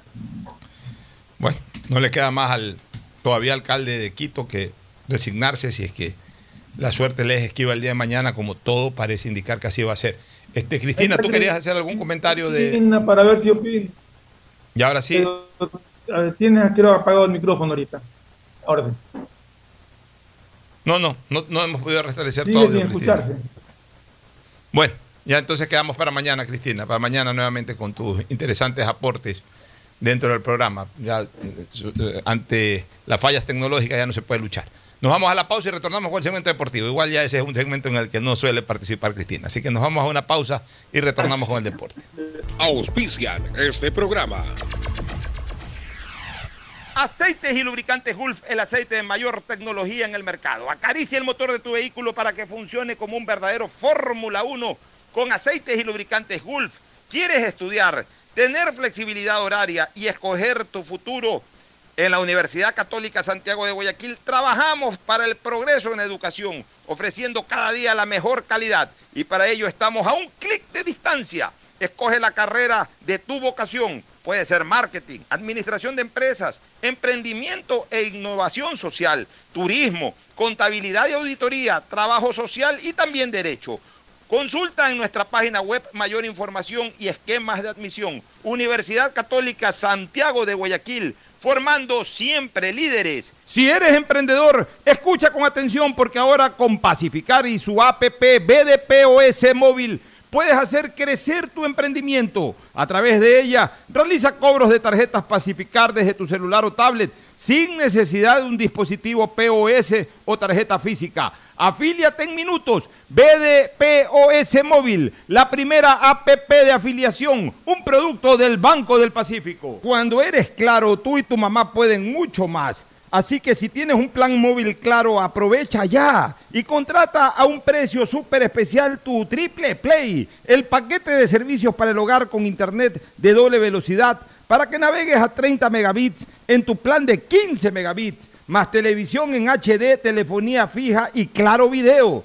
Todo por 36 dólares con 40 centavos, precio final. En Seguro Sucre, tu lugar seguro con sus nuevos planes Rueda Seguro, un seguro vehicular al alcance de todos. Vive Seguro, donde puedes asegurar tu patrimonio anticipándote a cualquier eventualidad. Futuro Seguro, en caso de accidentes te damos cobertura y en caso de muerte amparamos a tu familia. Seguro Agrícola cuenta con una amplia cobertura en la pérdida causada por eventos climáticos y biológicos, así como Mi Pyme Seguro, un seguro exclusivo para tu emprendimiento con una amplia y flexible cobertura a la medida de tus requerimientos. Seguro Sucre, tu lugar seguro. Contáctanos al 1-800 Sucre conmigo, 782732. El impulso que tu MIPYME necesita es presentado por la Corporación Financiera Nacional. Tendencias 2021, una feria virtual con expositores nacionales e internacionales que hablarán de temas relacionados a las micro, pequeñas y medianas empresas. Además encontrarás stands de emprendedores ecuatorianos. Podrás vivir esta experiencia el 12 y 13 de mayo, donde estés y sin costo. Inscríbete ahora en www.tendencias2021cfn.com. CFN, compromiso con el desarrollo. Sembramos futuro, el gobierno de todos. Estamos en la hora del pocho. En la hora del pocho presentamos Deportes, Deportes. Ya estamos en el segmento deportivo anunciándole a nuestros oyentes que Barcelona ya tiene rival para octavos y de ahí en adelante. De ahí en adelante, si Barcelona eh, tendrá que enfrentar después de la Copa América a Vélez Sarfiel, el equipo argentino de Vélez Sarfiel, que por supuesto es un equipo también tradicional del fútbol argentino, es un choque inédito. Nunca antes han jugado en Copa Libertadores Barcelona y Vélez. Barcelona ha jugado con una buena cantidad de equipos argentinos. De Buenos Aires ha jugado contra Boca, contra River, contra Independiente de Avellaneda, contra San Lorenzo de Almagro, por mencionar eh, cuatro de los grandes. Este, por ahí quizás con algún otro equipo más, no lo recuerdo en este momento, hacia el vuelo. Eh, con equipos de La Plata ha jugado con Estudiantes de La Plata, con equipos de Rosario ha jugado con News de Rosario, pero ahora le va a tocar con otro grande del fútbol bonaerense, o sea, de Buenos Aires y también del fútbol argentino y también ex campeón de la Copa Libertadores como es Vélez Arfield. Así que es un partido, Y una serie igual dura. Pocho, que, que en caso de lograr Barcelona superar a, a Vélez, le tocaría contra el ganador de la llave entre Cerro Porteño y Fluminense. Así es, Cerro Fluminense. Con Cerro sí tiene, incluso tiene un excelente récord Barcelona. Posiblemente uno de los equipos de Sudamérica que más le ha ganado en historias a Cerro Porteño. Y con Fluminense también sería un choque inédito. Este, y de ahí, ¿qué pasaría, eh, este, eh, eh, Fabricio? ¿Qué pasaría? ¿Cuál- ¿Cómo, ¿Cómo seguiría la llave en caso de que Barcelona, por ejemplo, supere a, A Fluminense. a Fluminense o a Cerro Porteño? Depende de cómo caiga en la parte superior. Depende de lo Pocho. que quede en la parte superior. Y lo más probable es que vaya a Defensa y Justicia. ¿Por qué lo más No, no, probable es que no, vaya? no, no, no, depende de que o sea, Dep- arriba depende- A ver, dígame las llaves. ¿Cómo quedaron las llaves? En la parte superior, por En la ejemplo. parte superior, la primera llave es Defensa y Justicia Flamengo. Sí, entonces, Después- ¿cómo usted le da prioridad a defensa y- justicia sobre digo, o Flamengo? sea, no, pues. O sea, vamos a lo lógico. Pues ahí, Olimpia ahí lo más probable es de que. Que Defensa y Justicia viene jugando muy bien. sí, pero Flamengo es más equipo. O sea, en Y teoría. ¿no? aparte hay que ver y hay, hay que ver el otro partido porque que gana- el ganador entre Defensa y Justicia y Flamengo tiene que Tiene jugar que con el ganador con de el la otra ganador de llave. Olimpia Internacional. Olimpia Internacional. Y después tenemos a Vélez O sea, Barcelona. Pues el ganador de esos dos pasa a jugar con Barcelona. Digamos, con el ganador. digamos que. eh, eh, a ver, algo sí ya es fijo. Que. En, eh, si Barcelona tiene rival en octavos que es Vélez. Tiene Sí, rival en, en- tiene si que gana Vélez, tiene potencial rival o, o va a tener como rival en eh, cuartos de final, va a tener como rival o a Fluminense o a Cerro Porteño. Cerro, Ya, correcto. y si llega a pasar a- a- a- a- a- a- al que le toque, a uno de estos dos Ya que depende. le toque, Barcelona podría tener potencialmente a cuatro rivales, a uno de estos cuatro rivales, a Defensa y Justicia, a Flamengo, a Olimpia o a Internacional de Porto Alegre. Correcto. Sí. O sea, podría darse un choque Barcelona-Olimpia en semifinales, que también se han enfrentado muchas veces en Copa Libertadores de América. Podría darse un choque Barcelona-Flamengo en semifinales, que solamente se dio una vez el año pasado, con malos resultados para Barcelona.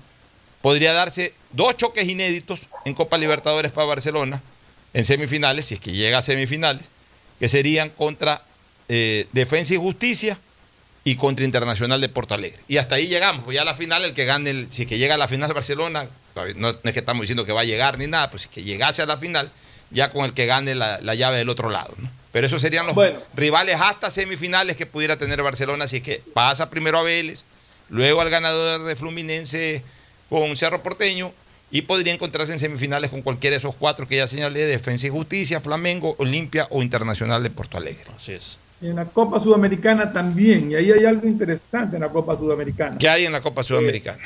En la Copa Sudamericana podría darse una eventual final entre equipos ecuatorianos. Liga, Porque van por grupos, va por grupos separados. Va Liga, por grupos y- separados. e Liga Independiente, que siempre es importante dejar en claro algo.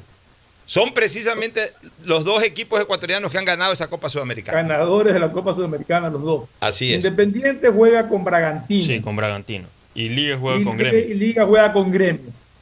El más duro creo que la tiene Liga. Sí.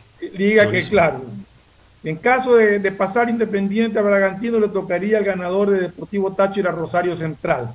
Sí. Ya. En caso de pasar Liga al Gremio, le tocaría al ganador entre América de Cali y Paranaense. O sea que bien pudo haberse dado un choque por, por octavos de final entre Melec y Independiente de, del Valle.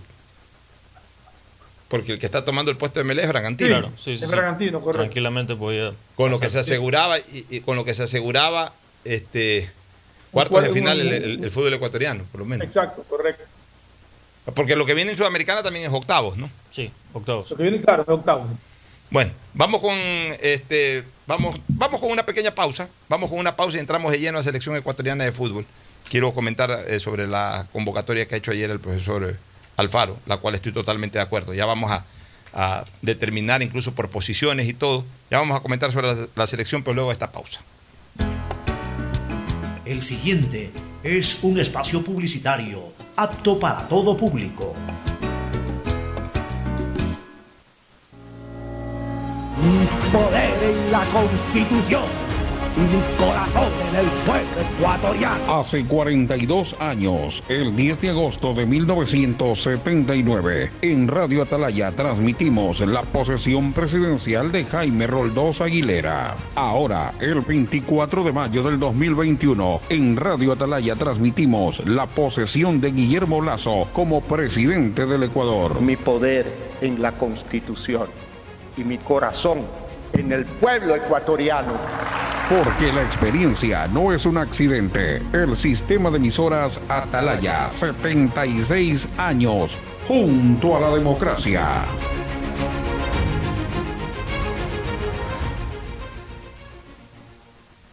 EMAPAC informa que están habilitados los canales de atención virtual 113 para celulares, WhatsApp 098-747-2917 y línea directa 1-800-003-003, donde la comunidad podrá reportar novedades durante el proceso constructivo de las obras de alcantarillado sanitario que se ejecutan en Valle de la Flor, Paraíso de la Flor, Ciudadela Rotaria y Norte de Inmaconza. Desde la Alcaldía de Guayaquil, Yemapac, trabajamos para mejorar la calidad de vida de todos los guayaquileños. Inicia tus aventuras en familia, sin preocupaciones, y convierte tu vehículo en el protagonista de recuerdos y momentos inolvidables. Te ofrecemos Rueda Seguro, pensando en tu bienestar y en el de toda tu familia. Seguro vehicular al alcance de todos. Llámanos al 1-800 Sucre conmigo, 782732 o contacta con tu broker de confianza. Seguro Sucre, tu lugar seguro. Si quieres estudiar, tener flexibilidad horaria y escoger tu futuro, en la Universidad Católica Santiago de Guayaquil trabajamos por el progreso en la educación, ofreciendo cada día la mejor calidad. Estamos a un clic de distancia. Contamos con las carreras de marketing, administración de empresa, emprendimiento e innovación social, turismo, contabilidad y auditoría, trabajo social y derecho. Sistema de Educación a Distancia de la Universidad Católica Santiago de Guayaquil, formando líderes siempre. EMAPAC informa que están habilitados los canales de atención virtual 113 para celulares, WhatsApp 098-747-2917 y línea directa 1-800-003-003, donde la comunidad podrá reportar novedades durante el proceso constructivo de las obras de alcantarillado sanitario que se ejecutan en Valle de la Flor, Paraíso de la Flor, Ciudadela Rotaria y Norte de Inmaconza. Desde la Alcaldía de Guayaquil, Yemapac, trabajamos para mejorar la calidad de vida de todos los guayaquileños. Cuando eres claro, tú y tu mamá pueden mucho más. Así que si tienes un plan móvil claro, aprovecha ya y contrata a un precio súper especial tu Triple Play, el paquete de servicios para el hogar con internet de doble velocidad para que navegues a 30 megabits en tu plan de 15 megabits, más televisión en HD, telefonía fija y claro video. Todo por 36 dólares con 40 centavos, precio final. Recuerda usar mascarilla, lavarte las manos de 20 a 30 segundos y mantener distancia social. La pandemia no se ha terminado y cuidarnos es un compromiso de todos. Un mensaje de Urbaceo y el municipio de Guayaquil. Detrás de cada profesional hay una gran historia.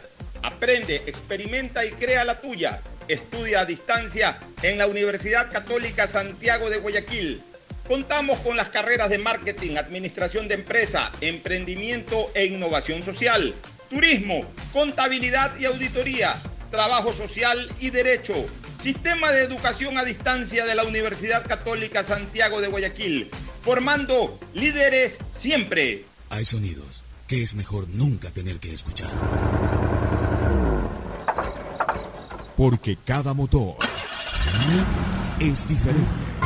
Desde hace 104 años, Lubricantes Gulf mantiene la más alta tecnología y calidad en línea de aceites para motores a diésel y gasolina. Está hecho con una fórmula especial para dar excelente protección a todo tipo de motores, evitando el desgaste prematuro de pistones, anillos y árbol de levas, ayudando a mantener limpio el motor y libre de depósitos que se forman por las altas o bajas temperaturas. Dele a su motor lo que se merece.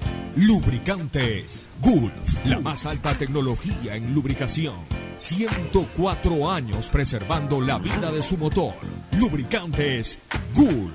Gulf es más lubricante.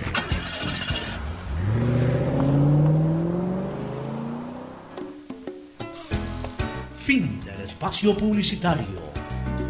Usted está escuchando un programa de opinión, categoría O, apto para todo público.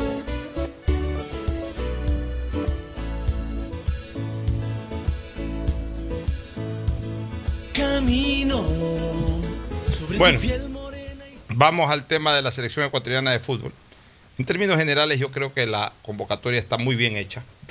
Y como dice Fernando Flores, y yo lo reitero y me adhiero siempre a ese comentario, ya hecha la convocatoria hay que apoyar a los jugadores. Aquí no se apoya a equipos de fútbol, ni se apoya a nada que no sea la bandera tricolor en el fútbol. ¿no? Los arqueros creo que son los cuatro mejores guardametas que hoy tiene el fútbol ecuatoriano, sin dudas. ¿no? 8. Tengo entendido que hay 31 jugadores convocados, de los cuales van a quedar 28. Hay tres que estarán, Bueno, que pero, fuera. pero vamos... y va- asumo que uno de esos puede ser uno de los arqueros. porque Bueno. Se han convocado a Sí. cuatro. Asumo que se quedará con tres para la competencia. Va- pero vamos recordando eh, a, a cada uno de estos jugadores convocados. Los arqueros Correcto. hasta el momento son cuatro. Edgar, eh, eh, Alexander Domínguez, que es sin duda el arquero con mayor jerarquía que tiene la selección, que está bien convocado porque sigue demostrando ser un gran arquero. Eh, eh, Pedro Ortiz, el arquero de Melé, que más allá de sus dudas a veces, el manejo de la pelota con los pies y todo, es un buen arquero. y- y en este momento, en este momento, Como arquero, como, como bajo los tres palos, es extraordinario, es un arquerazo. Su problema es justamente Bueno. jugar con los y a veces no ser del todo serio, pero mientras actúe con absoluta Yo creo que eso responsabilidad. ya lo superó. Bueno, espero que lo que supere necesitó la siempre. lección de la vez pasada. Ya. Galíndez, que a mí me parece un arquero extraordinario. Un arquero, así es. O sea, Galíndez es un hombre muy serio, muy profesional, muy metido con el Ecuador. Es de los que hasta toma fotos cuando van los aviones para, para promocionar la- los nevados, todo. O sea, una linda persona este, este Hernán. Domínguez. Siempre está haciendo, ecuatoriano más, Hernán. y siempre está haciendo llamados a la unidad y todo ese tipo de cosas. O sea, y, y además como arquero, para mí tranquilamente puede ser el segundo Excelente arquero. O sea, con él está garantizado el arco en el momento que le toque tapar.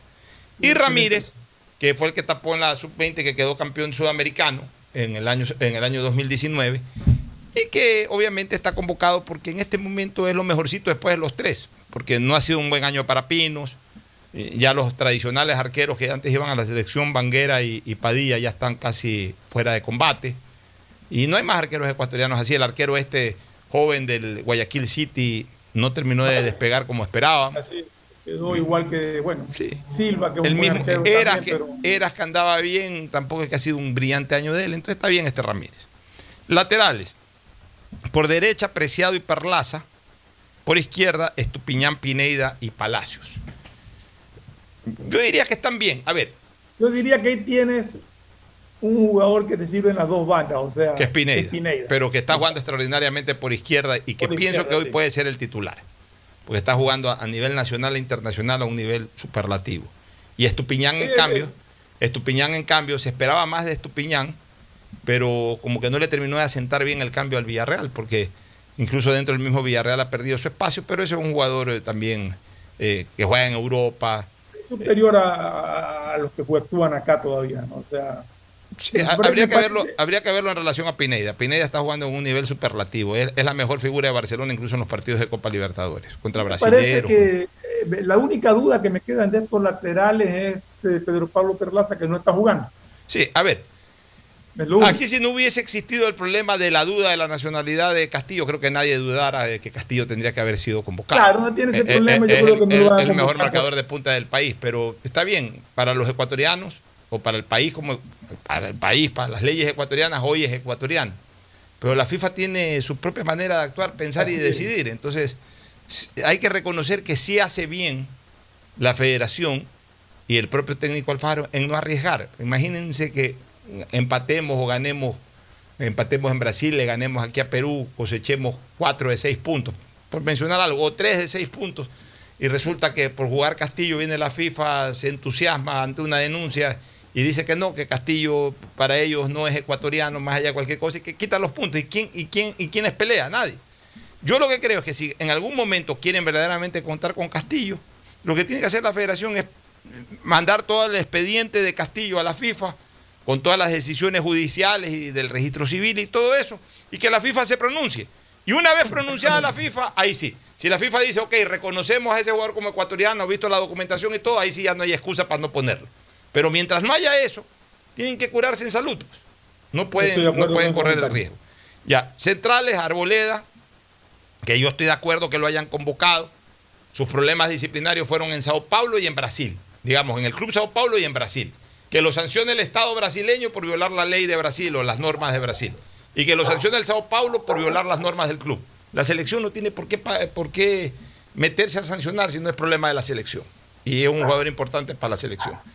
León, que está pasando por un buen momento, pero tampoco creo que, que es el gran eh, back centro como para ser titular. Pero, digamos, él, él, él en Barcelona es el complemento de Riveros, no es la figura.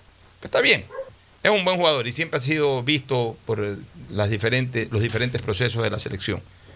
Torres, que yo siempre digo, mm, no es tampoco lo que uno piensa, pero, pero tampoco hay mejores en este momento en el fútbol ecuatoriano. Siempre me queda la duda de que ahí puede estar Guerra, por ejemplo. A mí me gusta Guerra. Guerra, Sí, a un- mí también me parece que es un buen jugador. Guerra, Guerra tranquilamente pudiera haber sido tomado en cuenta por León o por Torres. Arriaga, que indiscutiblemente es junto a, a- a- o son junto a Arboleda los dos mejores centrales del fútbol ecuatoriano. Y ahora este chico Hincapié, que está jugando internacionalmente muy bien y que va a entrar con fuerza a pelear la titularidad. O sea, Y yo ahí el, el- el que se quedó ya fuera fue Mina, ¿no? Sí, bien no, Mina, pero ese no, ese- Mina ya- ese no aprovechó. Estaba bien, pero ahí quedó. Ahí quedó. Volantes, los volantes 5, Moisés Caicedo, que es sin duda la figura del fútbol ecuatoriano en esa posición. Grueso, que ha levantado muchísimo su nivel de juego, y Dixon Arroyo, que ha venido haciendo una buena temporada con el MLX y que se ha ganado el puesto. Esto es importante, estas convocatorias como la de Arroyo y otros más que aparecen de repente, son importantes porque demuestran que está en lo acertado el técnico Alfaro. O sea, no anda con esto del el grupo. Y entonces convoca a un tipo al comienzo para el primer partido y a ese tiene que llevarlo hasta el último partido por el grupo, por la familia. ¿Qué familia ni qué grupo? En una selección tienen que estar los mejores jugadores del momento. Cualquiera de estos jugadores se cae después de tres meses su nivel de juego, no tiene por qué estar en la selección. ¿Qué grupo ni qué familia? Si acaso la selección es, eh, eh, eh, tiene que ser un combinado de, de- de- de grandes amigos, ¿no? Que se lleven muy bien los que son convocados en un momento determinado. Pero de ahí tienen que ir los mejores. O sea, la prioridad es que estén pasando por su mejor nivel futbolístico, no es que sean íntimos amigos, compadres, el grupo, la familia. Esos discursos bolillistas en su momento dieron resultados, pero no son precisamente, la, o no es la fórmula precisamente para, para siempre tener éxito. De ahí tenemos enganches a Casares, que se lo está llevando, se ha venido a menos Casares, pero se lo está llevando por el hecho de que es jugador que brilla en Brasil. El Quito Díaz, que es sin duda, sin lugar a dudas, uno de los mejores enganches que hay en el Ecuador, el mejor enganche que ha tenido Barcelona en toda su historia, según yo siempre lo digo, y que alguna función va a tener en la selección. A lo mejor no es un jugador para ser titular por la dinámica de juego de la selección, porque en algún momento se va a necesitar experiencia, congelar un poco la pelota. Todo hoy día tiene esas características.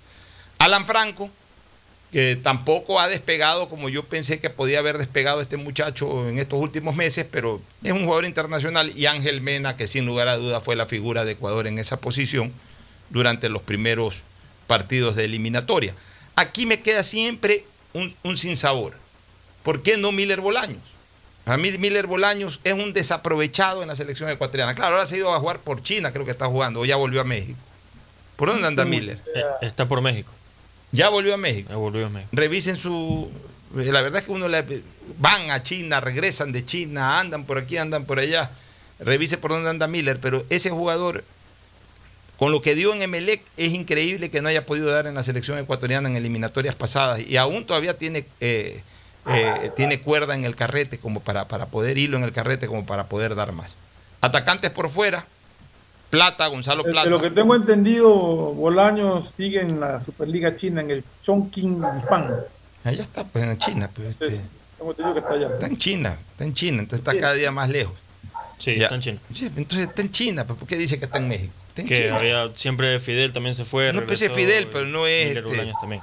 Pero Ya. bueno, está en China. Atacantes por fuera, tenemos a, a- a Gonzalo Plata, a Carabalí, a Ayrton Preciado y a Fidel Martínez.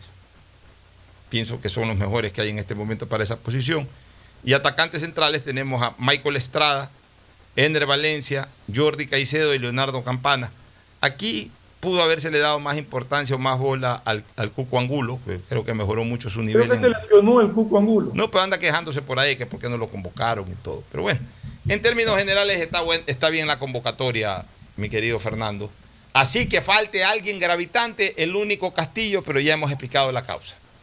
De ahí es, otro, que- otro jugador así que diga que qué bárbaro, cómo se queda este o cómo le regalan la convocatoria al de acá. Yo creo que, que no, no estamos entrando en ese, en ese tipo de discusiones y eso es bueno para Alfaro, porque demuestra de que Alfaro está sintonizado con lo que más o menos todo el mundo ve. ¿no? Todo el Ah, mundo que lo ve desapasionadamente, porque ahí ya comienzan en cambio los hinchas de equipos a querer que medio, medio, que media plantilla de su equipo vaya a jugar una selección, tampoco es así. Más allá de cualquier cosa o de lo que se pueda pensar o opinar, ya está la lista definitiva. Esa es la selección del Ecuador y hay que apoyarla 100%. Vamos a ya de, de hinchadas y todo. Y pa- eh, noticia acaba de llegar hace pocos momentos. Carlo Ancelotti es el nuevo técnico del Madrid. Sí, Regresa. Carleto al Real Ancelotti, Madrid. Regresa Carleto, Madrid, Ancelotti, que fue campeón de una Champions por ahí. Fue Sí. campeón de la Champions. Me parece que antes de la era Zidane. 2014. Sí, en la del 2014 que ganó en 2013, Portugal. 2014, sí. La que ganó en Portugal con gol dramático de Sergio Ramos y luego ya en, el, Eh. en- en el tiempo extra el Real Madrid le sopló tres más. Estuvo a un minuto el Cholo Simeone de ganar el único título que no lo ha podido ganar como entrenador. Título importante, algo como es la Champions. ¿no? Y, a- y como no ha podido ganar la Champions, tampoco ha podido jugar el Mundial de Clubes. De ahí ha ganado Liga Española y ha ganado otros torneos más. Recomendaciones. Auspician este programa. Aceites y lubricantes Gulf, el aceite de mayor tecnología en el mercado. Acaricia el motor de tu vehículo para que funcione como un verdadero Fórmula 1 con aceites y lubricantes Gulf. ¿Quieres estudiar, tener flexibilidad horaria y escoger tu futuro? En la Universidad Católica Santiago de Guayaquil trabajamos para el progreso en educación, ofreciendo cada día la mejor calidad y para ello estamos a un clic de distancia. Escoge la carrera de tu vocación. Puede ser marketing, administración de empresas, emprendimiento e innovación social, turismo, contabilidad y auditoría, trabajo social y también derecho. Consulta en nuestra página web mayor información y esquemas de admisión. Universidad Católica Santiago de Guayaquil, formando siempre líderes. Si eres emprendedor, escucha con atención porque ahora con Pacificar y su APP BDPOS móvil puedes hacer crecer tu emprendimiento. A través de ella, realiza cobros de tarjetas Pacificar desde tu celular o tablet sin necesidad de un dispositivo POS o tarjeta física. Afíliate en minutos. BDPOS Móvil, la primera APP de afiliación, un producto del Banco del Pacífico. Cuando eres claro, tú y tu mamá pueden mucho más. Así que si tienes un plan móvil claro, aprovecha ya y contrata a un precio súper especial tu Triple Play, el paquete de servicios para el hogar con internet de doble velocidad para que navegues a 30 megabits en tu plan de 15 megabits, más televisión en HD, telefonía fija y claro video. Todo por 36 dólares con 40 centavos, precio final. En Seguro Sucre, tu lugar seguro con sus nuevos planes Rueda Seguro, un seguro vehicular al alcance de todos. Vive Seguro, donde puedes asegurar tu patrimonio anticipándote a cualquier eventualidad. Futuro Seguro, en caso de accidentes te damos cobertura y en caso de muerte amparamos a tu familia. Seguro Agrícola cuenta con una amplia cobertura en la pérdida causada por eventos climáticos y biológicos, así como Mi Pyme Seguro, un seguro exclusivo para tu emprendimiento con una amplia y flexible cobertura a la medida de tus requerimientos. Seguro Sucre, tu lugar seguro. Contáctanos al 1-800 Sucre conmigo, 782732. El impulso que tu MIPYME necesita es presentado por la Corporación Financiera Nacional. Tendencias 2021, una feria virtual con expositores nacionales e internacionales que hablarán de temas relacionados a las micro, pequeñas y medianas empresas. Además encontrarás stands de emprendedores ecuatorianos. Podrás vivir esta experiencia el 12 y 13 de mayo, donde estés y sin costo. Inscríbete ahora en www.tendencias2021cfn.com. CFN, compromiso con el desarrollo. Sembramos futuro, el gobierno de todos. Estamos en la hora del pocho. Gracias por su sintonía. Este programa fue auspiciado por Aceites y lubricantes Gulf, el aceite de mayor tecnología en el mercado. Cuando eres claro, tú y tu mamá pueden mucho más. Aprovecha ya y contrata a un precio súper especial tu Triple Play, el paquete de servicios para el hogar con internet de doble velocidad. Con claro, siempre más. Universidad Católica Santiago de Guayaquil y su plan de educación a distancia, formando siempre líderes. Empieza el año al día con los prediales, fácil, rápido y sin salir de casa con la banca virtual Intermático del Banco del Pacífico. Difiérelo a 12 meses con intereses usando tu tarjeta de crédito Pacificar. Banco del Pacífico innovando desde 1972. Seguro Sucre, tu lugar seguro con sus nuevos planes. Rueda seguro para tu carro, vive seguro para tu casa, mi pyme seguro para tu emprendimiento, seguro agrícola para tu producción en el campo y futuro seguro para velar por el futuro de tu familia. El impulso que tu MIPYME necesita es presentado por la Corporación Financiera Nacional. Tendencias 2021, una feria virtual con expositores nacionales e internacionales que hablarán de temas relacionados a las micro, pequeñas y medianas empresas. Además encontrarás stands de emprendedores ecuatorianos.